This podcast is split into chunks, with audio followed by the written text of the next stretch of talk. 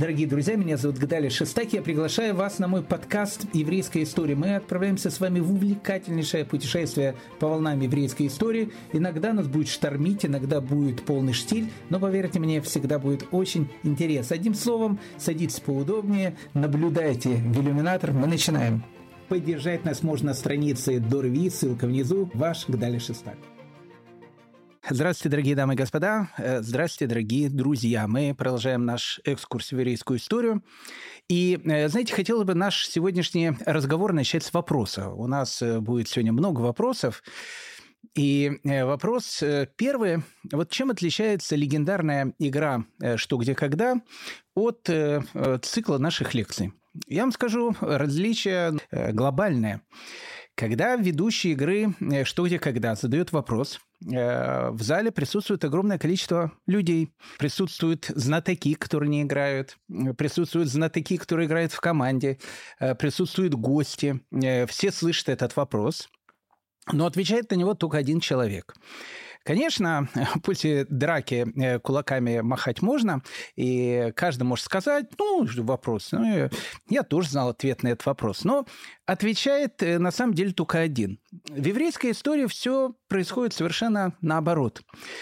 Когда ведущий этой вселенской игры, которая называется «Еврейская история», задает вопрос, отвечать на него приходится каждому – Тут э, не получится, как, э, помните, у Райкина, когда поет хор, э, если человек стоит где-то в середочке, он может только рот открывать, и никто не услышит о том, что он на самом деле не поет. Так вот, вопрос, который был задан нашим предкам более 200 лет тому назад, как это ни странно звучит, в 2023 году остается не менее актуальным. И самое страшное, что есть во всем этом, что ответ на этот вопрос должен будет давать каждый из нас. Каждый из нас.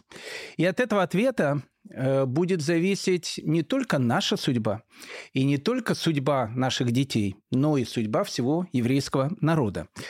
Э, ну, вот такая вот у нас получилась э, философская присказка. А сказка, дорогие мои друзья, будет не менее интересной, потому что сегодня мы будем с вами говорить о Отечественной войне 1812 года. Одним э, словом, э, дорогие друзья, еще раз э, занимайте места, присаживайтесь поудобнее, а мы начинаем. Перед войной 1812 года в Российской империи, ну, как это и положено, по старому обычаю э, начали искать потенциальных э, предателей. Э, ну, тех самых потенциальных предателей, которые Эмиль Моле в 1936 году в Испании назвал таким термином, как «пятая колонна». Ну, хороший такой очень термин.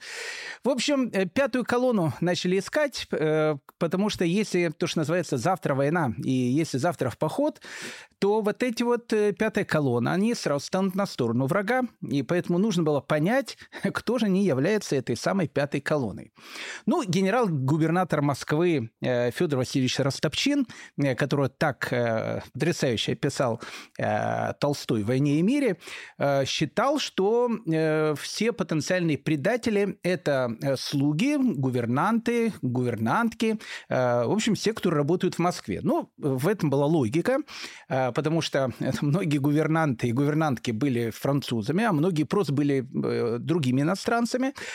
А все остальные э, слуги Ростопчин считал, в общем, в глубине души являются такими ярыми бонапартистами. Поэтому перед самым началом войны э, Федор Васильевич предлагал всех слуг вместе с этими гувернантами просто выслать из Москвы. Потому что, еще раз, потенциальная пятая колонна. Правительство же Российской империи искало пятую колонну на западе Российской империи, к вновь присоединенным э, территориям, которые, в общем, после второго и третьего раздела, да и после первого раздела Польши э, отошли к Российской империи, э, ну, то есть территории современной Беларуси и Литвы. Там проживало огромное количество евреев, и, э, ну, вот как бы э, царское правительство и Александр I был уверен, что, еще раз, если завтра начнется война, то, в общем, все евреи как один э, будут той самой пятой колонной, которая будет помогать Бонапарту. И в этом была логика. Ну, что самое интересное, настоящая логика. Ну, вот посмотрите. В Российской империи, в принципе, евреи были бесправны. Они жили в черте седлости, они не имели права там селиться, где они хотят. Э, скученность населения была очень-очень сильная. Различные там э, препоны, которые были у них, они были очень-очень большими. Казалось бы, ну, как бы, с одной стороны, э, я не скажу, что они жили намного хуже, чем в той же самой Германии, но с точки зрения э, свобод и так дальше, они жили тут очень-очень, скажем так, несвободно. А что может дать Наполеон? Вы знаете, когда вот я думаю о Наполеоне, э, мне всегда перед глазами это Венеция. Я очень люблю этот город, поэтому я его постоянно вспоминаю. 12 мая 1797 года, когда войска, французские войска, это еще не Наполеон, но французская революционная армия, они входят в Венецию, они срывают эти ворота венецианского гетто, которые там существуют с 1516 года, сжигает их на центральной улице гетто со словами «Евреи, вы свободны». И мы с вами говорили об этом. В любом городе Италии, в любом городе Германии, ну, ну, практически в любом городе Германии, ну, кроме той территории, которая была Пруссия, о тех государствах, о которых мы говорили. Когда приходят войска Наполеона, что они говорят? Они говорят о том, что мы будем давать евреям все гражданские права. Более того, в 1806 году Наполеон собирает э, свой этот синедрион в, в Париже, в котором говорит о том, что э, мы, в общем, будем там делать все, чтобы у евреев был собственный парламент. Никто не забыл вот эти разговоры и обещания Наполеона, когда он был в земле Израиля во время своего египетского похода, когда он говорил о том, что если мы освободим эту землю, мы на ней создадим э, еврейское государство, в котором смогут жить все евреи. Поэтому логично было предположить о том, что евреи, которые находятся на территории Российской империи, в западных ее регионах, потому что если Наполеон нападет, то, скорее всего, будет он идти то, что, то, что называется запада, со стороны вот той самой Литвы, со стороны той самой Беларуси. Поэтому были все 100% уверены э, о том, что евреи будут этой самой потенциальной пятой колонной. Но произошло совершенно наоборот. Знаете, когда, э, реконструируя широкую панораму народ, народной войны с участием там, огромного количества народа. Э, Лев Николаевич Толстой в своей «Войне и мир» описывает гигантское количество разных персонажей, он не описывает там евреев. И это неправильно. Потому что евреи в этой войне сыграли, ну, не дай бог, я не говорю, что решающую роль, это я так не говорю, но они сыграли очень-очень важную роль в этой войне. Ну, давайте э, перед э, самым началом нашего разговора, ну, давайте свидетельские показания. Генерал от инфантерии Ланжерон. Мы не могли достаточно нахвалиться усердием и привязанностью, которую выказывали нам евреи. Они помогали нам, рискуя своей жизнью и даже своим состоянием. Ни много ни мало, рискуя своей жизнью и даже своим состоянием.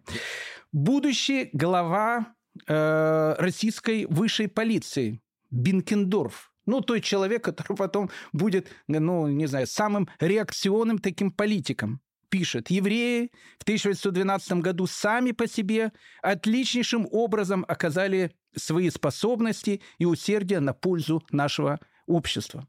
Более того, самое интересное из всех этих показаний – это показания будущего императора Николая I. Тогда он еще был великим князем Николаем Павловичем. Николай I, э, мы об этом будем говорить, будем об этом говорить в следующем году, э, по отношению к евреям был, наверное, один из самых таких, э, ну, отрицательных персонажей вообще всей этой длинной четырехтысячелетней еврейской истории. Так вот, в 1816 году, когда он летом путешествовал этого года по белорусским землям, он в своем дневнике записал, Удивительно, что евреи в 1812 году отменно верны были нам и даже помогали, где только могли, с опасностью для своей жизни. Как это могло произойти? Как это могло произойти? Потому что с точки зрения обычной логики с точки зрения обычной логики. Евреи должны были встречать э, Наполеона, э, то, что называется, караваем, и, э, как говорил поэт, кричали, в общем, там, евреи, ура, и, в общем, воздух чепчики бросали. Ну вот, вот так должны были встречать. Что же произошло? Когда началась война 1812 года, Раф Шнеур Залман из Ляд о котором мы с вами говорили, и говорили несколько уроков. Человек, который стал родоначальником такого хасидского движения, которое называется Хаббат. Он тогда сказал загадочную еврейскую логику. И это был ответ, который дали наши предки на вопрос, перед которым им поставила история. Если победит Бонапарт, богатство евреев увеличится, их гражданское положение поднимется, но зато отдалится сердце их от Отца нашего Небесного. Если же победит наш царь Александр, сердца евре... еврейские приблизятся к Отцу нашему Небесному, хотя увеличится бедность Израиля, и положение его будет более униженным. Так вот, на вопрос, который задавала история, Кем лучше быть? Свободными гражданами Моисеева вероисповедания, которые через несколько поколений перестанут быть еврейским народом и станут вольются в общую семью европейских народов, и на этом закончится еврейская история? Ну, со всеми свободами, со всеми гражданскими правами. Ну, все как хотел Наполеон. И мы об этом говорили с вами неоднократно. Либо остаться евреем. Ну, быть даже более в униженном положении быть более в несвободном положении, но остаться самими собой. И это был ответ. Так что вот так вот, дорогие мои друзья, э, война 1812 года – это был ответ наших предков на вопрос истории. Поэтому давайте э, теперь всю эту как бы историю э, разложим по полкам, э, ну, в общем, и начнем с самого начала. Ну, как положено, э, перед тем, как говорить о войне, э, давайте сначала поговорим о мире. А в каком же положении находились э, евреи в Российской империи к 1812 году? Ну, давайте в первую очередь, конечно, будем говорить о евреях ну, западных областей. Э, это Белоруссия, это Литва, потому что там в основном будут происходить все эти военные действия. Наполеон два раза будет проходить по этой территории, когда он наступал и когда он отступал. А, и, в общем, как бы и первое, и второе будет для еврейского населения очень-очень такими э, нести очень печальные последствия. Так вот, э, евреи к 1812 году в западных областях Российской империи, ну, точно так же, как и на территории современной Украины и территории современной Польши, жили то, что называется в трех местах. То есть они могли жить либо в городах, Э, они могли жить либо в местечках. Мы с вами говорили о том, что местечко – это тоже маленький город, но чем местечко отличается от города? Оно отличается только тем, что в городе есть магденбургское право, то есть э, ну, в городе э, есть как бы городской совет, который управляет этим городом, а в местечке этого магденбургского права нету. Ну, то есть, ну, как бы это, скажем так, поселок городского типа. И в деревнях. То есть там тоже жило какое-то определенное еврейское население. А, евреи, которые жили в местечках, э, они занимались, как правило, э, и в городах, соответственно, они, как правило, занимались э, тремя основными профессиями. А, либо они были купцами, и быть купцом – это довольно такая престижная вещь. И э, евреи, которые жили, опять же, и в городах, и в местечках, они э, ездили на ярмарки, которые были и в Лейпциге, и в Кенигсберге, э, везли туда из России кожи, меха, какие-то прочие, какое-то прочее сырье. Вывозили оттуда, как правило, то, что называется мануфактурные товары. То есть вывозили оттуда ну, те вещи, которые производились тогда в Европе. Ну, огромное количество. Это могло быть и без безделушки и могли быть какие-то, ну, в общем, более э, существенные какие-то вещи. Поэтому э, евреи, э, которые занимались вот такой торговлей э, в городах, они, в общем, занимали одно из таких вот, ну, главных первенствующих, э, прошу прощения, положений. А на втором месте находились ремесленники.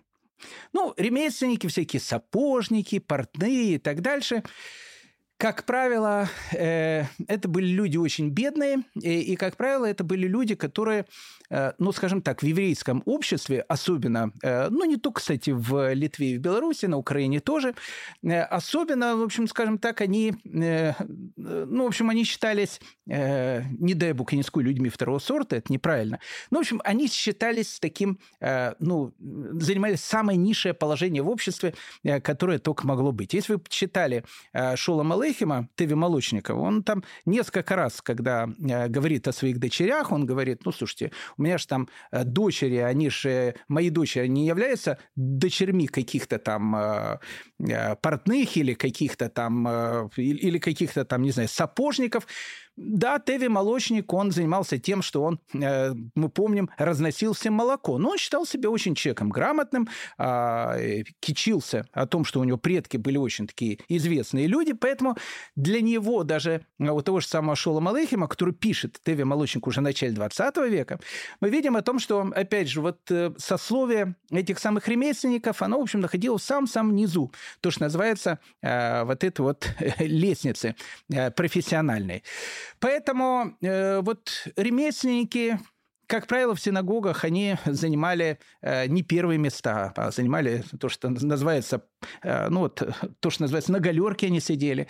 Поэтому, кстати, э, уже начиная с 19 века э, многие ремесленники объединялись в цеха э, и создавали свои собственные синагоги, где они там, в общем, э, были себе хозяевами. Поэтому очень часто э, в местечках могли появиться там синагога сапожников, э, синагога портных, ну, это, если это были богатые местечки или богатые города. Как правило, ремесленники еще раз объединялись в общий цех ремесленников, создавали свою синагогу, и, в общем, там они, э, как правило, э, там и жили, крутились, молились и так дальше. Ремесленники, они занимали еще такое ну, скажем так, самую, наверное, низшую э, вот, вот, вот эту ступеньку э, в, в социальной части общества, потому что, как правило, это были люди малограмотные. А в еврейском народе э, малограмотные, они, в общем, как бы всегда, э, ну, в общем, как бы они всегда не пользовались особым э, почетом и уважением. Э, третья э, часть э, людей, которая, в общем, жила в городах, это были шинкари. Люди, которые держали свой шинок, люди, которые держали свою корчму. Ну, их было, может быть, не очень много. Они, в общем, находились, ну, где-то посередине между купцами и между ремесленниками. И, как правило, вот так вот жило еврейское общество в городах. Единственная проблема э, во всем этом, она заключалась в том, что скученность э, еврейского населения в городах и местечках была огромной. Ну, просто огромной. И иногда в, в местечках, э, допустим, еврейский процент населения мог превышать, допустим, христианский процент населения, который жил, опять же, в том же самом местечке или в том же самом городе. Поэтому вот эта самая скученность евреев, то есть, скажем так, Купцов, купцы были, но купцов было огромное количество. Сапожники были, но сапожников было огромное количество. Ну и то же самое с шинкарями. Поэтому конкуренция была гигантской, а, и э, конкуренция плюс еще с христианским населением, которое тоже занималось этими же самыми профессиями. Поэтому еврею э, для того, чтобы выживать, э, приходилось торговать вот всеми своими услугами и представлять все свои услуги, ну то, что называется, не, не то, что в пол цены, а в одну треть цены, иначе просто они бы не выжили. Поэтому, с одной стороны, как бы торговля шла, шла, у евреев э, как бы свой бизнес был, но они были очень-очень бедными. Очень бедными, ну, то есть, ну, как богатые люди, конечно, наверное, были э, в этих э, областях, местечках, городах и так дальше. Но, скажем так, их было меньшинство. Нужно сказать о том, что евреи занимали, еще раз, в этих городах и местечках Белоруссии и Литвы настолько важное положение, что современники, которые оставили нам свои э, записки перед войной, тысяча, опять же, 1812 года, они пишут о том, что ну, просто экономическая жизнь в Беларуси и Литве, если бы не евреи, просто бы прекратилась. А, русский академик э, Севергин, он объехал Белоруссию и Литву в 1803 году, э, но вот как раз оставил нам э, свои воспоминания о том, как, чем занимались в, в городах евреи, когда они занимались, опять же, торговлей и ремеслом. В Гродно иностранными товарами торгуют практически только одни жиды. В Минске жиды составляют главных промышленников. В Шклове жиды занимаются наипаче торгами шелковых материй, кружев, полотен и разных галантерейных вещей, а другие содержат постоялые дворы. В Могилеве на Днепре жидовские купцы торгует товарами, получаемыми ими из Риги, Франкфурта, Браслова, Кенигсберга, Лейпцига и российских столиц. То есть, что мы видим? Мы видим, что академик Севергин, опять же, путешествуя по Литве и Беларуси, говорит о том, что ну, практически вся торговля, если так можно сказать, она в той или иной степени зависела от евреев. А другой российский путешественник Броневский, э, который, опять же, посетил Белоруссию и Литву в 1810 году, пишет, Польша, ну, то есть польские провинции России, без жидов было бы как тело без души. Было бы пустынью, страной бедствий и нищеты. Ну, чрезвычайное житов множество портит все добро, какое бы от них произойти могло. Ну, то есть, э, тут опять же все понятно. Э, евреи, в общем, они как бы без них бы это все было бы как тело из души, но э, самое плохое о том, что они есть, и то, что их много. Ну, это как бы все понятно. Так что вот этим занимались евреи, которые жили в городах и в местечках. Также мы говорили о том, что с, с вами, о том, что евреи проживали и в деревнях. Ну, э, деревенская эта тема э, евреев э, перед войной 1812 года, но это целая эпопея, мы уже о ней говорили с вами.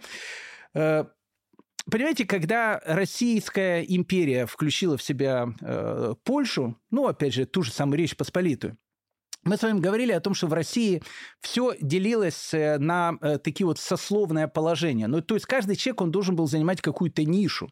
Вот были крестьяне, все крестьяне, они в 90, не знаю, там 5% случаев это крепостные.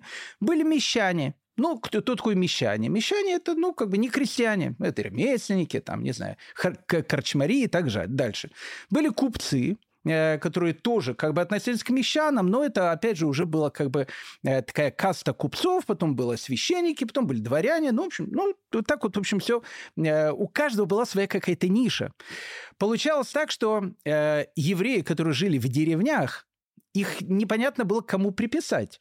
То есть к крестьянам их не припишешь, потому что они не крепостные. К мещанам их тоже не припишешь, потому что они живут в деревне, а не в городе. Поэтому вот эта вот идея о том, что всех евреев переселить из э, деревень и из сел в города и в местечко, она, в общем, была такая маниакальная идея. А на самом деле евреи, которые жили в, в городах и в местечках, они в первую очередь занимались посредничеством. Э, и это посредничество было настолько важным, что ну, без них бы практически, наверное, много э, отраслей экономики, которые, опять же, были в тех же самых деревнях, они бы просто прекратили существовать. Ну, что значит посредничество? Во-первых, евреи, они скупали у крестьян их урожай. Ну, то есть мы знаем, крепостные, они работали на своего хозяина, но у них было как бы и то, что они работали на себя. Это нужно было продать. Крепостной не поедет в город, крепостной не будет находиться на ярмарке. Крепостной может это продать помещику. Но помещик это купит э, в полцены. А еврей это купит за большие деньги. За большие деньги Почему? Потому что, еще раз, конкуренция гигантская. Если есть Рабинович, есть Хаймович. Если есть Хаймович, есть Ярзенбаум. То есть каждый захочет купить что-то у крестьянина, поэтому каждый будет крестьянину давать большую сумму за, те, э, за тот товар, который он будет продавать. Поэтому, как правило, все, что э, продавали крестьяне, они продавали евреям. А евреи, опять же, продавали это там на ярмарках и так дальше. А, евреи привозили в, в деревне огромное количество разных товаров, потому что ну, вся торговля э, в деревне, опять это были евреи. Евреи туда приносили соль, привозили туда посуду, привозили туда косы, привозили туда серпа. Э, ну, в общем, привозили туда одежду. В общем, практически все, что нужно было у крестьян, опять же, они могли купить и у евреев. Когда по указу 1804 года э, было сказано о том, что евреев нужно все-таки из деревень выселять, э, и мы с вами об этом говорили, выселять их нужно было до 1808 года, э, многие помещики, видя о том, что, э, в принципе, все это закончится э, глобальным э, таким выселением, просто начали не продлевать э, с евреями, которые жили, опять же, в тех же самых э, э, деревнях, аренду дальнейшую аренду. И евреи, понимая о том, что к 1808 году их будут, опять же, выселять из, из деревень и сел, они начинают из этих деревень и сел уходить, и куда они начинают приходить? Они начинают приходить в местечки и в города. Ну и тут произошел, э, произошла катастрофа. Ну, действительно, катастрофа. Потому что скученность еврейского населения в местечках, ну, была катастрофической. Еще раз мы говорили, там могло быть, не знаю, там 100 портных, а заказов могло быть только, не знаю, 5-10. И, и каждый э, воевал за этот заказ. И поэтому, с одной стороны, ты портной, с другой стороны, ты, ты нищий. Э, купцов тоже было огромное количество. Но сколько нужно этих, опять же, постоялых дворов, которые, опять же, по всей Беларуси и Литве вдоль дороги стояли и содержали их тоже евреи. Постоялые двора, э, мы об этом с вами говорили, или дворы, прошу прощения, они в те времена исполняли очень важную роль, потому что люди-то переезжали на лошадях, на экипажах, поэтому нужно было место, где э, могут отдохнуть лошади, э, где человек может покушать, где человек может поспать, если, если ему нужно. Поэтому вдоль дорог евреи занимались, конечно, и вот этим бизнесом постоялых до, до дворов, этих шинков, харчевин. Это все, как правило, было в одном и том же лице.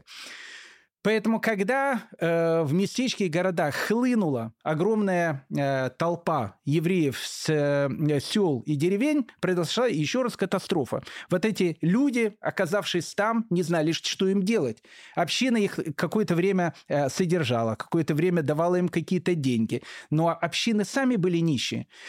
Поэтому э, тогда вот уже начали э, приходить в, в Петербург э, огромное количество разных э, гневных писем, даже от губернаторов, э, многих губерний со словами о том, что, слушайте, ну, как бы, э, если вы евреев выселяете из деревень и сел, э, то как минимум вы их должны обеспечить работой, куда они, куда они придут, потому что они ходят по дорогам и умирают с голода. Кстати, опять же, говоря о будущем, мы с вами э, сказали уже о том, что этот указ отменили отменили в 1812 году. И на самом деле э, правильно сделали, что отменили, потому что иди знай, э, как бы повели себя во время войны э, люди, которые вообще казались без всего, без средств к существованию. Но вот в то самое время, когда евреев, значит, начинают выгонять из сел и деревень, правительство придумало новый такой план – ну, как это обычно бывает э, в России, э, со всем уважением, э, планы иногда бывают совершенно потрясающие, э, но их э, не всегда удается э, довести до конца. Э, как говорил один э, некаббалистический политик, хотели как лучше, а в общем э, получилось как всегда. Так вот, э, в те самые времена, когда, в принципе, в 1904 году было сказано, что евреев нужно выселять из э, деревень, возникла идея, а почему бы евреев э, не заселять на вновь э, приобретенные евреи в Российской империи территории, территории, в общем, территории Новороссии. В первую очередь речь шла о Херсонской губернии, Э, губернатором ее тогда был Дюк Ришелье, э, тот самый Дюк Ришелье, который, э, помните, кто же его, говорит, посадит, если он памятник, так вот, Дюк Ришелье садить, сажать не надо, потому что он стоит в Одессе перед Потемкинской лестницей. Так вот, Дюк Ришелье, который был губернатором Херсонской губернии, мы о нем говорили, у него, скорее всего, были, опять же, со стороны папы э, маранские корни, но это, в общем, опять же, тут сейчас не суть важно. Территория была огромная, Херсонской губернии, но людей там практически не было. Там были голые степи. И поэтому вот была такая идея, что переселять туда евреев, которым испокон веков запрещали заниматься сельским хозяйством, давать им территории, и пускай они там э, начинают основывать свои сельскохозяйственные поселения. Когда в 1804 году э, был, э, ну, как бы брош, брошен такой клич о том, кто хочет переселяться э, в Херсонскую губернию, вам дадут землю, вам дало, дадут многие э, налоговые льготы, э, это было обещано. И более того, каждому переселенцу было обещано, что в течение 50 лет э, он и его потомки, э, их не будут призывать в армию. Кстати, это важная, важная вещь, потому что э, в 1804 году евреев в армию никто не призывал. Ну, как бы на всякий случай, если вдруг что, э, то, в общем, в, армию тоже не будут присылать. И вот евреи Могилевской губернии, как правило, Могилевской и Витебской губернии, прослышав про это, начинает говорить о том, что, слушайте, у нас есть огромное количество людей, которые, в общем, и так нищенствуют, которые, как правило, это были люди, которых а, начинали уходить из деревень, которые говорили о том, что мы с огромной радостью а, переедем в Херсонскую губернию, а особенно к, к Дюку Ришелье, почему бы и нет. И вот как бы сформировалась уже группа евреев, которая сказала, что мы готовы туда ехать. Ну, как вы знаете, еврейская почта, э, она работает с огромной скоростью. Э, кстати, э, смех смехом, но когда в 1812 году в июне войска Наполеона перейдут Неман, то первый, кто сообщит в Петербург о том, что французы напали на Российскую империю, это, кстати, будет еврейская почта, а, которая дойдет до Петербурга. Потом об этом уже будут э, какие-то идти сообщения а, тех людей, которые, в общем, как бы будут Александру Первому говорить о том, что началась война. Первое об этом будет э, сообщено в Петербурге именно через евреев. Ну, это, в общем, как бы отдельный разговор про еврейскую почту. Так вот, еврейская почта работает со скоростью звука, э, и на Украине уже во многих э, областях, допустим, там, в Подольской губернии, в Черниговской губернии, узнав о том, что такая есть лепота, э, и что в, в степях э, Украины, там где-то в Херсонщине, каждому еврею могут дать огромный такой участок земли, он может заниматься фермерским хозяйством. Многие скажут, что да, и мы тоже хотим. И буквально за какие-то считанные месяцы желающих уже было около 7 тысяч. Э, и было видно о том, что э, масса переселенцев, она э, с каждым днем будет все больше и больше. То есть, то, есть, то, что называется, будет расти. И вот первые, значит, еврейские переселенцы, в основном, еще раз, это Могилевская и Витебская губерния, начинают оставлять свои дома и в 1807 году передвигаются с Белоруссии, там, с Могилева, с других городов, э, из которых они шли, э, в далекие э, степи Херсонщины. Ну, в те времена переселение было довольно сложной штукой. Э, оно занимало иногда 4, иногда 5 месяцев. Нужно было все продать. Э, нужно было свой небогатый скарб, который был как-то положить на телеге. Нужно было ехать туда. Э, огромное количество различных бюрократических препонов, как обычно. Поэтому по дорогам многие болели, многие умирали. Ну, какая-то часть, большая часть все-таки дошло до этих самых степей Украины, на которых они должны были строить свое э, еврейское будущее. Э, интересно, что вот по этим указам, э, которые действовали до 1810 года, потом они были прикрыты, как мы сказали, хотели как лучше, в общем, а получилось как всегда. Но вот за это время, когда была идея евреев отправлять в степи Украины, чтобы они там создавали свои поселения, было создано 8 еврейских поселений.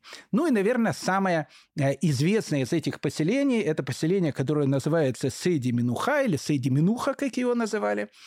Поселение, э, которое было основано э, в 1807 году, и как это не смешно звучит, просуществовало 150 лет. Оно просуществовало до конца 50-х годов уже 20 века. Сейди Минуха. Так э, называлось это поселение. 150-летнее еврейское поселение. Кстати, когда э, создавались в начале 30-х годов первые колхозы, э, вот Сейди Минуха станет одним из самых первых еврейских э, колхозов, которые, опять же, были на территории э, СССР. Откуда такое странное название? Сейди Минуха или Сейди Минуха, это более правильно, но назвали ее Сейди Минуха. Существует разные э, как бы объяснения, почему оно так называется. Ну, суминуха, оно обозначает покой на иврите. А что обозначает сейди? Сейди минуха. Некоторые говорят, что сейди минуха – это, ну, такой, скажем так, э, идышевский вариант еврейского э, слова, которое называется «сде минуха». «Сде минуха» – это поле покоя. Э, говорят о том, что когда евреи пришли на эти Э, поля в эти, в эти самые украинские степи, в которых не было опять же, вообще совершенно ничего, потому что украинские степи тогда, помните, тиха украинская ночь. Э, ну, э, действительно, украинская ночь там была тиха, а вот эти вот степи, они были, представляли собой такую пустыню, потому что там сейчас, там, э, не знаю, это какие-то города, какие-то деревни и так дальше. А в те времена это была степь. Это была практически степь, которая, ну, очень-очень напоминала пустыню. Вообще там ничего не было. Ни источника воды, вообще ничего не было. Степь. И в этой вот степи нужно было начинать новую жизнь. Так вот, говорят, что когда э, евреи Витебска и Могилева э, пришли туда, они сказали, что назовем это место Сдеменуха, то есть поле покоя. Некоторые говорят, что Сейдеменуха называется, потому что тут есть и идышевское, и еврейское слово, которое обозначает после отдохнем. Но, э, ну и действительно, это так тоже можно перевести, что когда еврейские поселенцы туда пришли, четыре месяца они э, страдали в пути, наконец-то туда дошли, они сказали, вот наконец-то вот это будет местом нашего отдыха. А есть еще одно объяснение. Э, так как многие из переселенцев э, были представителями движения Хаббат, э, говорят о том, что вполне вероятно это как бы поселение назвали в честь внучки Рав Шлома Залмана Излята, о котором мы с вами сегодня, дай бог, тоже будем, безусловно, говорить, которую звали Минуха, Минуха. Поэтому они, в общем, назвали Сейди Минуха в честь, опять же, внучки Любавического рэпа. Ну, как бы там ни было, нам уже очень трудно э, понять э, и, и, и сказать, где находится вот эта вот правда, я думаю, находится где-то посередине. Но как бы там не было, Сейди Минуха, еще раз, это еврейское поселение, которое просуществовало 150 лет. А, интересно, э, что у нас есть воспоминания одного из людей, которые как раз создавали это поселение. И это воспоминание совершенно потрясающее. После четырехмесячного путешествия мы, наконец, добрались до Кременчуга. А оттуда на арендованных правительством телегах до места, определенного нам. От правительства мы получили скудное пособие, которое едва хватало на пропитание. И когда мы прибыли к месту назначения, измотанные и истощенные долгой дорогой, холодом, плохим питанием и всевозможными заболеваниями, нам открылась пустынная степь. В этой ситуации нам пришлось приступить к возведению временных зданий для того, чтобы в жаркие дни и морозные ночи иметь крышу над головой в открытом сильных ветрам местности. Вскоре мы начали болеть неизвестными нам болезнями, и наше состояние стало совсем отчаянным. Поскольку мы не привыкли заниматься земляными работами, а по поучиться нам было негде, поскольку мы находились вдалеке от других населенных пунктов, то нам приходилось нанимать рабочих и платить им по 15 рублей за обработку каши десятины. Не менее тяжелым было и то, что вместо обещанных нам суточных в размере 10 копеек на человека до первого урожая нам выдавали только 5. Кто помнит, это были сущие гроши. Нам было очень трудно получать семена для посева и муки, для выпечки хлеба в окружающей нас степи. Иногда нам удавалось добыть немного семян, но перемолоть их было негде, поэтому нам приходилось их измельчать и готовить то, что было. Такова была наша ситуация в первое время. Прошло несколько тяжелых лет, прежде чем некоторые из нас встали на ноги. Лишь некоторые, потому что многие сдались и уехали. Были такие, кто не выдержал испытания и скончался. Вот э, так начинается э, эксперимент о заселении э, евреев в степи Украины, в Новороссию, в Херсонскую губернию. Но как бы там ни было, количество желающих переселиться туда э, с каждым годом все росло и росло. И вот уже в 1808 году Дюк Ришелье, опять же, э, губернатор Херсонщины, э, пишет в Петербург о том, что, слушайте, надо это дело приостанавливать, потому что э, идея у правительства прекрасная, но, опять же, евреев, то, что называется, заселить на земле, чтобы они там создавали свои эти сельскохозяйственные поселения и так дальше. Но так как Россия э, ничего не давала, э, и все обещания, которые были даны правительством, не исполнялись, вот просто это огромное количество людей, но все приезжает и приезжает, и э, Ришелье не было понятно, а что с ними делать, потому что э, все обещанное из Петербурга как бы не, не исполнялось.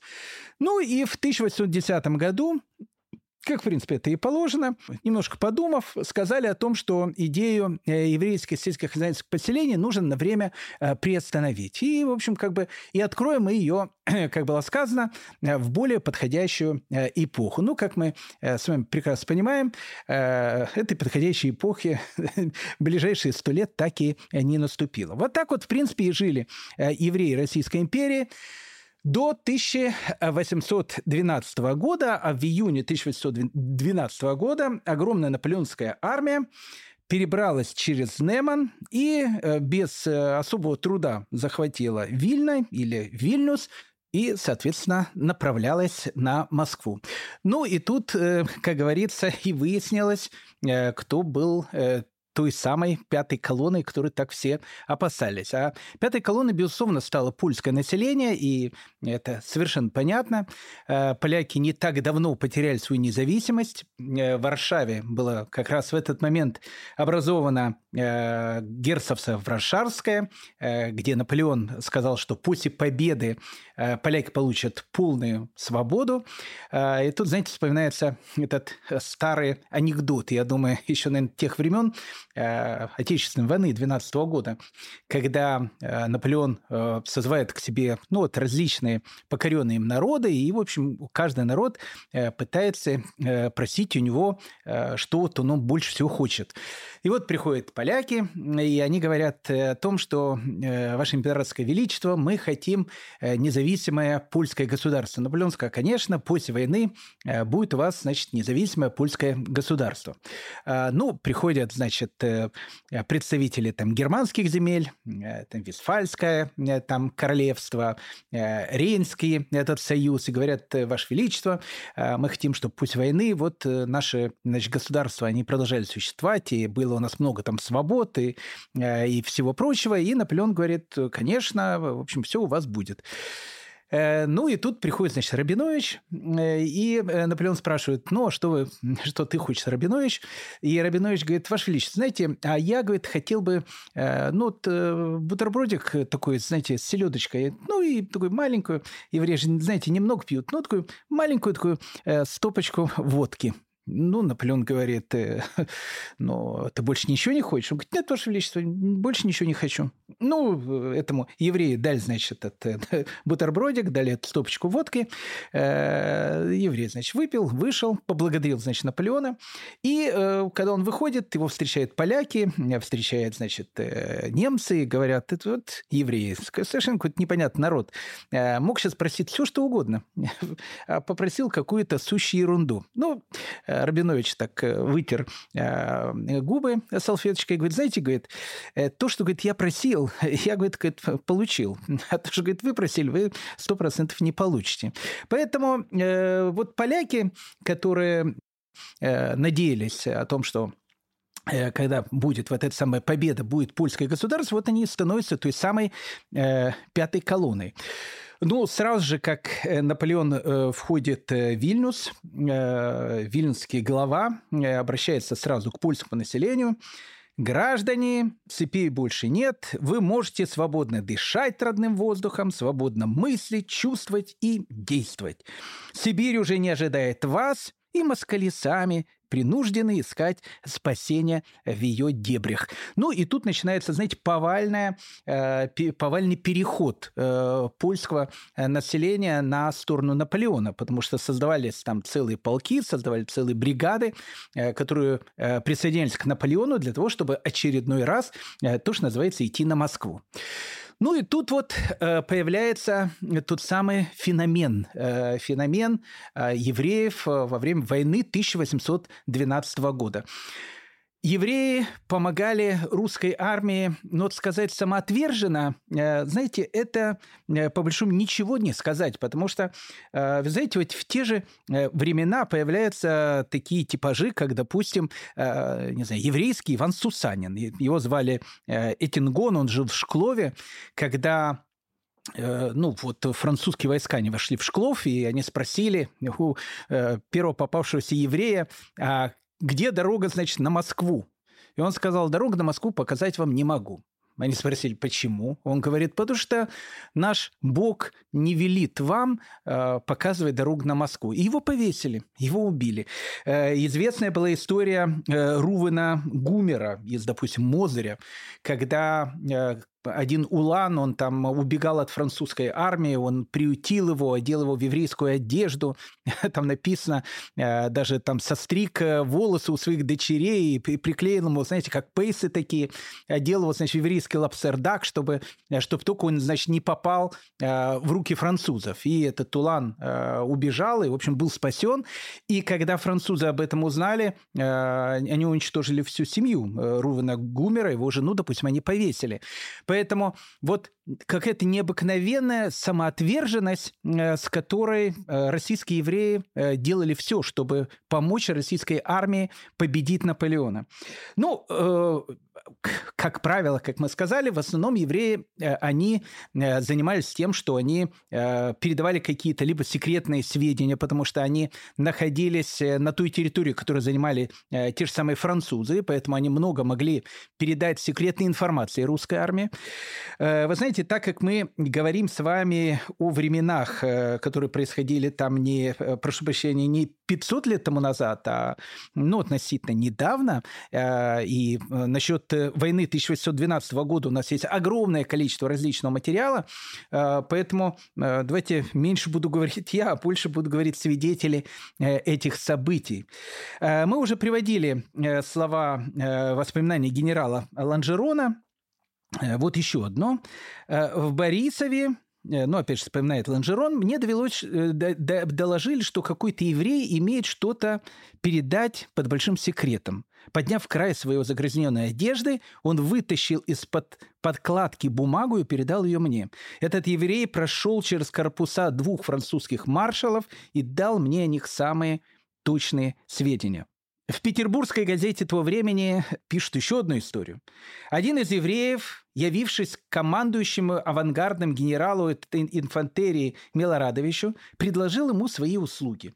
Добрая воля его не была отринута, и он тотчас же был употреблен к собранию некоторых сведений. Генерал приказал выдать ему несколько денег, но еврей уклонился от всей милости, сказав, «Теперь такое время, ваше высокоблагородие, что все должны служить отчизне без денег». Опять же, как сообщает хроника этого времени, в Лепеле, э, когда французские войска выбросили из больницы раненых э, русских солдат, э, местные евреи, они их приутили и, в общем, лечили у себя по домам. Ну, еще раз, таких историй можно приводить десятки и сотни.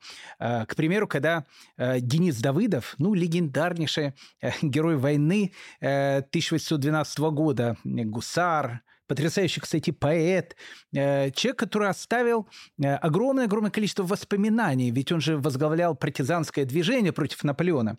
Э, так вот, Денис Давыдов вспоминает, что когда его войска захватили город Гродно, то, в общем, как бы решили власть в городе передать еврейскому Кагалу. Зная преданность евреев к русским, я избираю Кагального в начальнике высшей полиции и возлагаю на него ответственность за всякого рода беспорядки, могущие возникнуть в городе. Дело Кагального – выбрать из евреев помощников для надзора как за полицией, так и за всеми польскими обывателями города. Все это разрывало досады поляков, принужденных исполнять предписания жидовского кагала.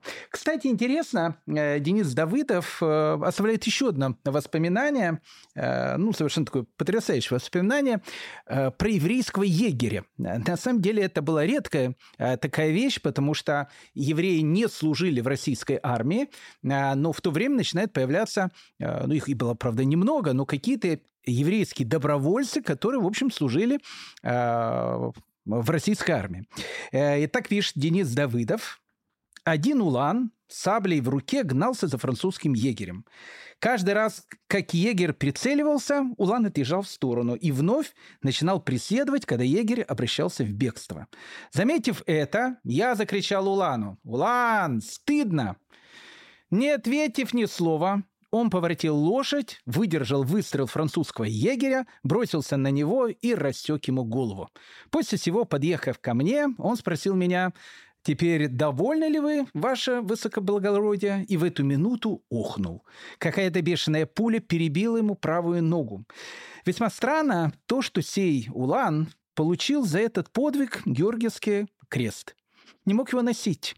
Он был бердический еврей, завербованы э, в Уланы. Ну, действительно, бердический еврей, э, как вы понимаете, Георгиевский крест носить не мог. Но э, мы видим о том, что были случаи, когда евреи, они самостоятельно, добровольно вступали и в российскую армию.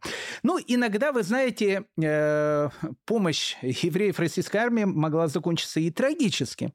Ну, к примеру, известнейший этот случай, когда французы, они уже отступают от Москвы, они подходят к городу Борисов, э, и они э, понимают о том, что им надо форсировать Березину э, для того, чтобы, ну, в общем, для того, чтобы убегать. А с той стороны Березина находится адмирал Чичагов. И адмирал Чичагов, он был настолько уверен, что он, в общем, поймает Наполеона, ну, то есть, ну, как бы Наполеон был вот, под Борисполем, ему нужно было перейти еще раз Э, Березино, и, в общем, как бы он его тут же поймал бы. Э, что генерал э, Чичагов, Павел Чичагов, он рассылает своим войскам даже, ну, такие сведения, как выглядит Наполеон, что если что, чтобы его поймать. Он росту малого, плотен, бледен, шея короткая и толстая, голова большая, волосы черные. Для вящей же надежности ловите и приводите ко мне всех малорослых. Ну, я думаю, что солдаты, они уже были в предвкушении э, для того, чтобы э, приводить всех малорослых э, генералу Павлу Чичагову, потому что Наполеон вот-вот мог попасть в руки российских войск. Но был вопрос. Был вопрос, где же будет, будут войска Наполеона форсировать Березино. Либо с юга от города, либо с севера. Ну, Наполеон, э, будучи стратегом и политиком, э, в общем, все знают каким, э, решил пойти на военную хитрость. К югу от Березина он приказал своим солдатам рубить лес, разбирать на бревна крестьянские избы, ну, в общем, делать абсолютно все, чтобы было понятно, что он собирается Березино переходить вот именно от, к югу от Борисова. Три еврея, Мовша, Энгельгард, Лейб Беннинсон и Барух Гуннер, а, рискуя жизнью ночью, они перебираются, опять же, вплавь, или не знаю, как они переходили, это дело-то было уже зимой, э, через э, Березина, приходят к генералу Павлу Чичагову и докладывают о том, что у них есть точные сведения о том, что переправа будет к югу от Борисова. Ну, генерал Чичагов, он и сам ожидал, что она будет к югу, и поэтому, в общем, скажем так, к югу от Борисова Борисова э, Наполеон Бонапарта с его солдатами ждали. Но Наполеон Бонапарт, еще раз, был еще тот э, э, калач, и он, соответственно, делает переправу не к югу от Борисова, а к северу от Борисова. И, соответственно, генерал Павел Чичагов не поймал Наполеона Бонапарта, хотя, опять же, он находился, то, что называется, ну, вот-вот в его руках. Генерал Павел Чичагов был возмущен. Был возмущен, и, конечно, э, всю ответственность он э, бросил на этих евреев, троих несчастных, э, сказал о том, что они предатели, и их повесил. И, в общем, как бы так трагически закончилась вся эта история. Но, знаете, эта история имеет продолжение. Прошло лет так 20, уже наступила совершенно другая эпоха, эпоха Николая I, и в город Борисов приезжает такой известный генерал российский, э, фамилия которого была Энгельгард. Точно так же, хочу напомнить, звали одного из повешенных. Его звали Мовша Энгельгард. Э, и вот, приезжая в Борисов, э, ему говорят о том, что, вы знаете, а в Борисполе есть ваш однофамилец. Он очень удивился, говорит, знаете, никогда не знал о том, что в Борисове, то, что называется, у меня есть родственники. Да, говорит, у нас есть такой Мордыхай Энгельгард. Ну, Энгельгард, немец, э, я не знаю, может, не очень обрадовался, что в Борисполе живет э, Мордыхай Энгельгард, но когда он узнал о том, что Мордыхай Энгельгард является сыном э, Мовши Энгельгарда, которого э, все считали предателем, потому что история это была известная, он настолько возмутился, что он э, написал личное послание э, императору Николаю I с тем, чтобы Мордыхаю Энгельгарду заменили фамилию, потому что он не хочет носить э, ту же самую фамилию, которую носит предатель. Ну и по высочайшему э, повелению э, Мувши э, Мордыхаю Энгельгарду заменили фамилию на Мордыхай Энгельсон. Э, кстати, отсюда идут все Энгельсоны, и вполне вероятно, может быть, это и Энгельсы. Я не говорю, что они все родственники Мордыхая э, Энгельсона, но вот фамилия Энгельсон э, тут появляется как раз в первый раз. А, ну, тут происходит еще один феномен.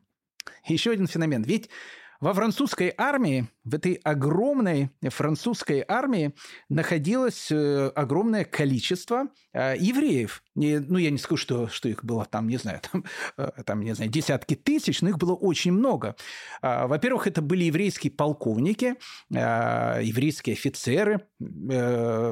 Еврейская молва потом говорила, что даже были еврейские генералы. Не было там еврейских генералов, но история о еврейских полковниках, генералах а, и так дальше, оно еще ходило на протяжении, ну, не знаю, столетия. Так точно рассказывали мамы своим детям различные истории, как вот э, там э, немецкий, э, какой-то французский генерал там, там делал то-то и то-то, и, в общем, рассказывал какие-то истории.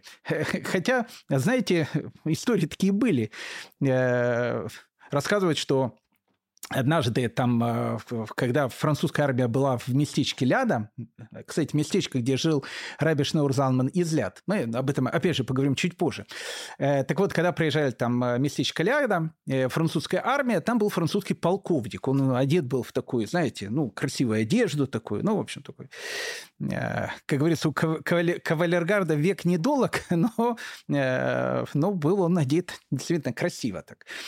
И вот, значит, этот полковник, он э, въезжает там в Ляды, французские войска идут вслед за ним, э, и вдруг он встречает по пути э, старого еврея.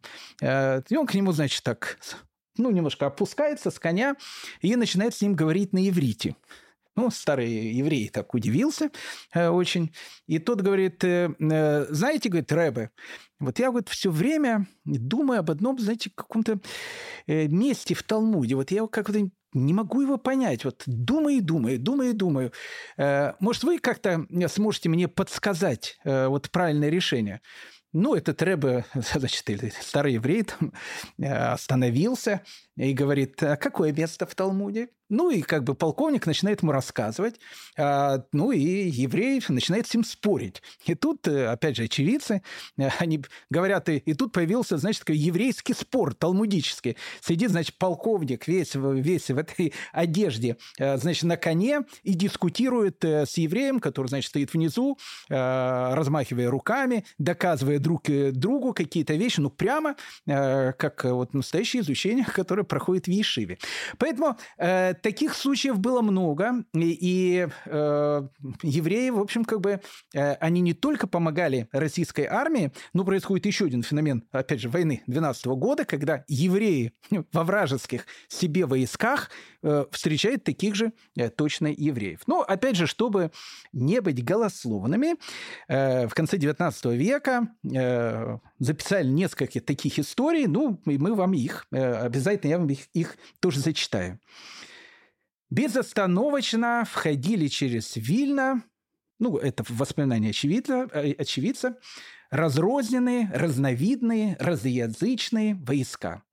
Кирасиры на исполинских конях и в латах, мамлюки в чалмах и в, с кривой саблей на боку, испанцы в коричневых мундирах, гвардейцы в огромных медвежьих шапках, какие-то невероятные бородачи широкими с бардышами, как у палачей, и среди этого разновидного войска попадались, конечно же, и евреи, солдаты и офицеры, поставщики и маркетанты, волей случая познакомившиеся со своими российскими единоверцами во время похода на Москву. Какой-нибудь еврей-кавалерист с саблей или офицер в мундире производили огромное впечатление на российских евреев, которые никогда прежде не видели евреев, солдат или офицеров. Из поколения в поколение пересказывали евреи России различные истории о еврейских полковниках, о еврейских генералах, количество которых принимало порой невероятные размеры. Дубровне в первый день еврейской Рошашаны старик-еврей увидел французского солдата, который стоял на карауле и что-то тихо, тихо шептал. Прислушавшись, старик расслышал слова новогодней молитвы на еврейском языке. И когда солдат сменился с караула, старик пригласил его домой на праздничную трапезу. В Красиловке двое французских солдат поймали на улице гуся, а потом остановили перепуганного еврейского мальчика и попросили проводить их к резнику, чтобы тот зарезал им птиц по еврейским правилам. В субботний день в Красриловке несколько французских солдат вошли в синагогу и вынули из хранилища свиток Торы. Сенегальный служка решил, что они собираются надругаться над святыней и невероятно перепугался. И вдруг он увидел, один из солдат развернул свиток, прочитал вслух положенное на эту субботу отрывок, а затем поставил свиток на место и ушел вместе с товарищами из синагоги. Когда Наполеон жил в Витебске, у одного еврея-лавочника брали овощи для императорского стола. Однажды этот еврей отправился во двор, чтобы получить причитающиеся ему деньги, но во дворце Среди блестящей имперской свиты лавочник, естественно, растерялся. Вдруг подошел к нему один из придворных, заговорил с ним по-еврейски и помог лавочнику получить деньги. Более того, он проводил лавочника в сад и показал ему издалека самого Наполеона, который сидел на балконе и слушал музыку. Такой дивной музыки, вспоминал потом лавочник, я никогда прежде не слышал. Ну и тут начинается, в принципе, то, что все знают. Э, Наполеон, он приходит в Москву, э, Москва, спаленная пожаром, как говорится, французу Адана. Э, ну, потом он уходит из Москвы, и потом тем же самым путем зимой, а это была очень-очень такая холодная зима, он возвращается, не, точнее, не возвращается обратно, а убегает э, из России. Э, ну, это было э, страшное время, э, потому что э, французские солдаты умирали десятками тысяч по дороге. Э, обмундирования у них э, практически не было, никто не ожидал, не ожидал таких страшных морозов, еды у них не было. Ну и, конечно, они не только умирали, но они и мародерствовали. А, мародерствовали они, когда и шли в Москву, и мародерствовали они, когда и уходили из Москвы. И э, нужно сказать о том, что вот белорусское и литовское еврейство после отхода французов, э, оно, наверное, пострадало, я думаю, больше всего, потому что Э, ну, как бы грабили все. Э, иногда в, в синагогах делали там э, конюшни, но, опять же, делать конюшни в синагоге – это еще полбеды. Очень часто сжигали еврейские дома, там грабили, у евреев забирали последнюю кружку хлеба, которая у них была, и поэтому евреи умирали от голода. Э, ну, в общем, была страшная вещь. И э, очевидец тех событий, э, когда вот он посетил Литву и Белоруссию в 13-14 году, он говорил о том, что вот еврейские местечки, они представляли собой такое состояние, как будто бы, не знаю, их обстреливали пушками, ядрами, потому что, потому что все было разрушено. Были разрушены синагоги, были разрушены дома. Ну и тут наступает еще одна, то, что называется, напасть потому что э, по весне э, появляются, прошу прощения, те самые э, подснежники, те самые трупы, которых, которых еще раз было десятки тысяч, и которых лежали в снегу, и которых никто не хоронил. Э, трупов было, ну, действительно огромное количество. Э, говорится о том, что в Минске э, нашли и захоронили 17 тысяч французских солдат. В Борисове, там, где, опять же, стояло французские войска, 40 тысяч французских солдат нашли и захоронили. В Вильнюсе Э, в те времена, говорят, трупов было столько, что один из костелов был ну, практически, ну, практически там, не знаю, полностью заполнен этими трупами, и причем настолько их было много, что невозможно было войти в костел, и поэтому эти трупы выбрасывали через окно. Ну, конечно, когда есть такая страшная антисанитария, начинается эпидемия. И в 1813 году э, начинается вот страшная эпидемия, от которых, кстати, много евреев умирает. Э, ну, опять же, для того, чтобы понять, допустим, город Витебск, там, кстати, от эпидемии, от голода и от э, мародерства э, французских солдат, говорят, погибла одна треть еврейского населения. И так было практически в каждом э, еврейском местечке. Э, ну, тут был, знаете, еще один феномен, еще один феномен этой войны 1812 года. Дело в том, что было огромное количество пленных Э, французских солдат. А у евреев, знаете, есть старая такая традиция, что когда появляются какие-то плены, всегда нужно проверить, а нет ли среди этих пленов э, твоих э, единоверцев. Так было у евреев принято из столетия в столетие. А, и вот огромное количество, опять же, пленных французских солдат Э, так как не было понятно, что с ними делать, э, не было тогда лагерей для э, пленных, их, не знаю, в тюрьмах не держали, и Россия тогда заботилась о много, было много других каких-то проблем, поэтому получалось так, что французские солдаты, они, в общем, в виде таких бомжей, потому что денег у них не было, одежда у них была вся порванная. Вот они ходили по городам и весям с протянутой рукой, в общем, просили э, себе какое-то подаяние, а иногда, кстати, и грабили. Э, так что вот эти вот, э, это дополнительная история, пленные французские солдаты, которых было очень-очень много тогда, опять же, на территории Российской империи. Так вот, э, евреи, они выискивали среди пленных французских солдат э, евреев, э, и если, опять же, они их выискивали, они делали абсолютно все, чтобы опять им помочь, в общем, сделать для них все, э, что они могли бы сделать э, для того, чтобы их освободить. Э, иногда доходило, знаете, до смешного. Сохранилось воспоминание француза гренадера Пикара о том, как некоторые французские солдаты, видя о том, что евреи с какой теплотой относятся к еврейским пленам, иногда выдавали себя за евреев. Я спросил у Пикара, ну, опять же, это рассказывает его приятель в воспоминаниях. Как это случилось? Он мне ответил, что выдал себя перед ними за сына еврейки, что в течение двух недель он всегда ходил к ним в синагогу, так как после этого ему постоянно предлагали несколько глотков водки и еду. Я уже давно не смеялся, но на этот раз хохотал до того, что у меня потрескались губы. Ну и, наверное, последний аккорд э, нашей э, истории – э, евреи и Отечественная война 1812 э, года, это э, Равшнаур Залман Излят. Безусловно, говоря о войне 1812 года, невозможно не говорить о э, основоположнике, опять же, движения Хаббат, мы много говорили про Равшного Залмана Излят, как он э, сидел в Петропавловской крепости, и второй раз по доносу был тоже отправлен в Петербург.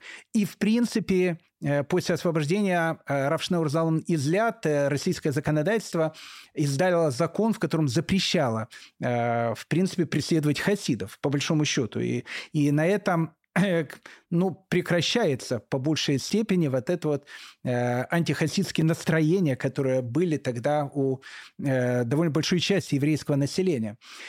Так вот, Раби Шнаур Залман Излят э, еще в 1800 году, э, когда еще Наполеон не планировал даже то, что называется, нападать на э, территорию Российской империи, э, он сказал, э, вычитав, вычитав в одном из предложений Торы, и посмотрев его по буквам, он составил фразу, опять же, сейчас не буду это все говорить и приводить, откуда это, когда он сказал о том, что, что главаря французских мятежников вначале э, он будет преуспевать, но потом будет посрамлен, ибо истинный царь воздаст ему, зарубит его э, мечом и покорит, и погибнет Бонапарт, тогда мир успокоится и возрадуется. То есть еще в 1800 году он предсказывал о том, что Наполеон, он нападет на э, Россию, но он будет побежден. Для Равшина Залмана Излят э, Наполеон – это э, фигура такая сакральная. Э, сакральная фигура, то есть фигура, э, которая воплощает в себе, ну, как бы главный антипод э, еврейского народа, то есть э, человека, который пытается э, сделать все, чтобы еврейский народ перестал существовать, э, растворился среди других народов. Для Рафшнаур Залмана взгляд, э, понимаете, Наполеон, э, который был, как я сказал, нерелигиозным человеком, в принципе, выполнял ту же самую функцию, что и выполняла э, та же самая христианская церковь в средние века, и в, в исламском мире это было в меньшей степени, чем христианством, когда э, евреи тут предлагали э, два выбора, либо смерть, либо жизнь. Э, если человек, он э, крестился, в общем, он как бы смешивался с э, остальным населением, и, в принципе, э, э, ну, как бы на этом все его еврейское заканчивалось.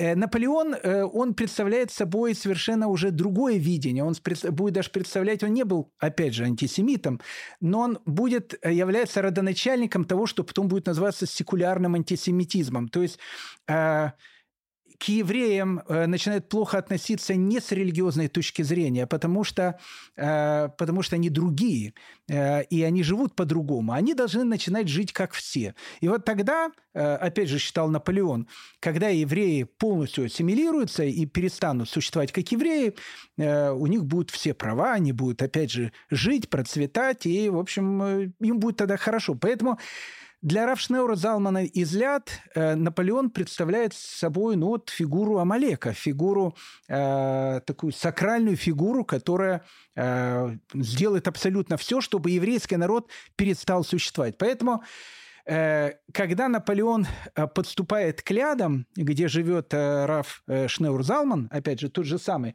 Раф Шнеур-Залман не просто эвакуируется с ляд, он приказывает забрать и все свои вещи, потому что он не хотел, чтобы до его вещей дотрагивались наполеоновские солдаты или, не дай бог, сам Наполеон, если он, опять же, будет проходить через эти же самые ляды. Э, ну и тут начинается странствие. Э, Альтер Ребе, Равшнур Залман Излят, он прошел э, за пять месяцев около полутора тысяч километров. И он отступал вместе с российскими войсками, чтобы только не встретиться с Наполеоном. Еще раз, для Равшнаур Залмана Излят Наполеон – фигура сакральная. И э, так как огромное количество населения Беларуси это были приверженцы Равшнаур Залмана Излят, поэтому, э, несмотря на то, что он сам отступал, он постоянно говорил своим приверженцам, что тот, кто остался у себя дома, должен делать все, что в его силах, только что помочь российской армии. Только чтобы сделать э, все, чтобы Наполеон не победил. И э, Э, Равшнур Залман взгляд, вот эти вот полторы тысячи километров, которые он шел, он прошел через Смоленск, Владимир, Тамбов, Орел. Э, интересно, э, он оказался практически под Москвой в тот самый момент, когда происходило Бородинское сражение. И в тот самый момент, когда Наполеон должен был после Бородинского сражения как бы захватить Москву, его сын Э, который был тогда вместе с ним, э, который войдет в еврейскую историю под именем Митала Рэбе, то есть э, это, он будет вторым Любавическим Рэбе, он вспоминал, Роша Шана застала нас в Троице Сергиеве. В ту пору было сражение под Можайском. Отец подозвал меня и сказал, «Сын мой, я печален этой битвой. Враг берет верх, и я думаю, что он овладеет Москвой ближайшую субботу отец воскликнул. «О горе! Вся Белоруссия будет разорена при отступлении неприятеля. Это искупление за Хмельничину, при которой Белоруссия и Литва были пощажены, а жестоко пострадали только Волынь и Украина. Я ответил ему, отец, ведь он еще даже, ведь он еще даже не вступил в Москву. А если и возьмет ее, то, может быть, отступит по другому направлению. На это отец ответил, нет, Москву он вскоре возьмет. Но тут же произойдет его гибель. Он удержится в Москве и отступит именно по Белоруссии, а не по Малоруссии. И вскоре погибнет. Так оно и сбылось. Э, Интересно, что после вот этих всех э, странствий, э, по которым шел э, Равшнео Залман Изляд, э, опять же, полторы тысячи километров за пять месяцев, которые он прошел, э, когда они дошли до такого маленького э, села, которое называется Пены, Э, оно находится вообще уже в Курской, э, то, что называется у нас области. Э, дойдя туда, Равшнео Залман заболел, он пять, пять дней проболел, и 27 декабря 1812 года, это 24 Тивета по еврейскому календарю, Раф Шнеур Залман Излят, он умирает. Интересно, что в местечке Пена, там, где умер Раф Шнеур Залман Излят, не было еврейского кладбища. И самое ближайшее еврейское кладбище находилось в 200 километров от этого места в городе, который называлось Гадич, э, город, который находится на Украине.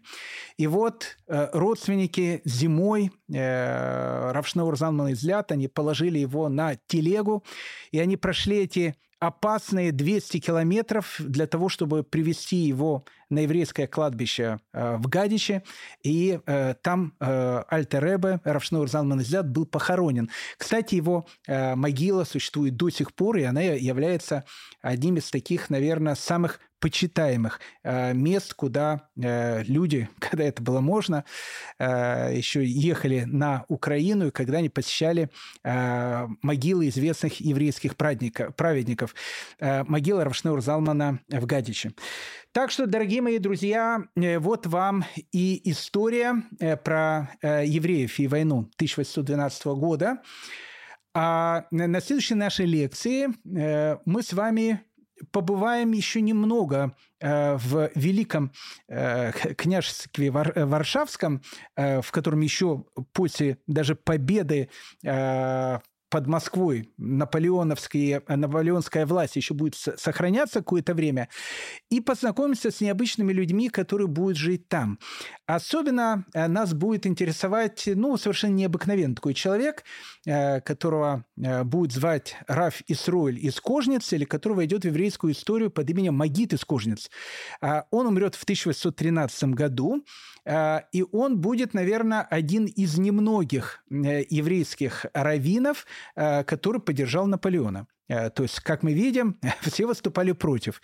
А Магит из э, великий э, мудрец, один из лидеров хасидизма, вот он был за Наполеона. Почему это, почему это было так, мы постараемся разобраться. Ну и, конечно же, мы с вами познакомимся с одним, наверное, из самых загадочных людей той эпохи, человека, которого звали провидец из который будет тоже жить в этом самом э, княжестве Варшавском, и который, опять же, будет свидетелем э, того, э, что будет происходить, когда Варшава и э, близлежащие к ней города э, входили тогда в, вот, в эту огромную империю Наполеона. Но об этом мы, дорогие друзья, обо всем поговорим на следующем нашем уроке. Сегодня я всем очень благодарен о том, что вы были вместе со мной. Всего самого доброго, лучшего. Ну и, как говорят, до следующих встреч.